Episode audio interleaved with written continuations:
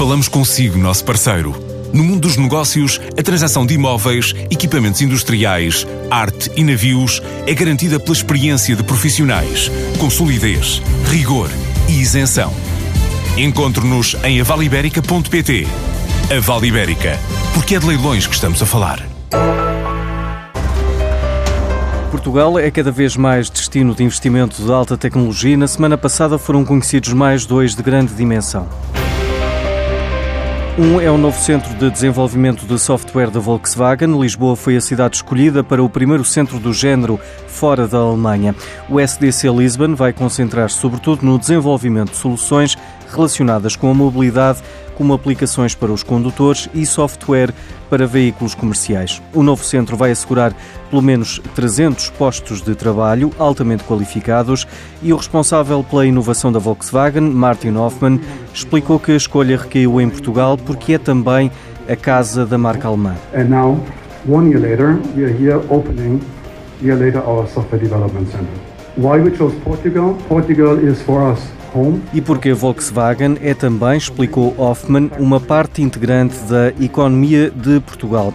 A Siemens anunciou também um investimento superior a 20 milhões de euros em digitalização durante os próximos dois anos, com a contratação de pelo menos 400 trabalhadores.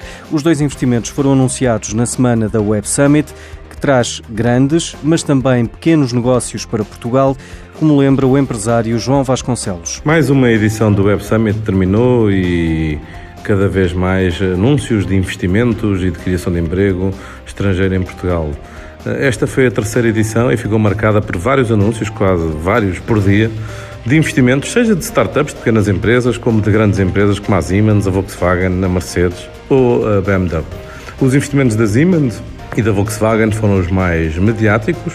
No caso da Volkswagen foi mesmo a inauguração de um centro, mais do que um anúncio, com a presença do Presidente da República, do Presidente da Câmara, onde vão estar eh, mais de 300 técnicos no Centro Histórico de Lisboa. E no caso da Siemens também é um reforço de várias dezenas de milhões de euros de investimento no seu centro de tecnologias de informação e digitalização em Alfagir.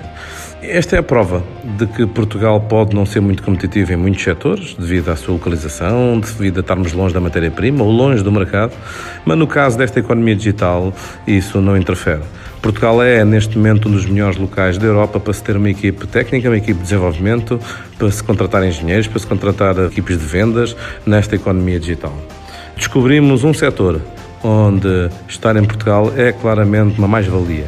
Já não vem por causa do preço da mão de obra, já temos muitos outros países na Europa que a mão de obra é mais barata nestas áreas do que em Portugal. Vem pela localização, vem pela nossa cultura, vem porque querem ter equipes globais de várias nacionalidades e vem pela marca Lisboa e pela marca Portugal.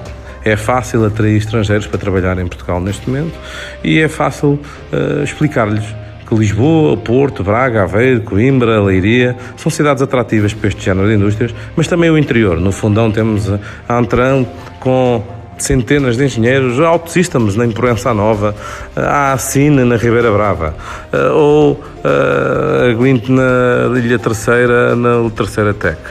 Nós temos que abraçar este setor e esta economia porque adapta-se à nossa história, adapta-se à nossa maneira de ser.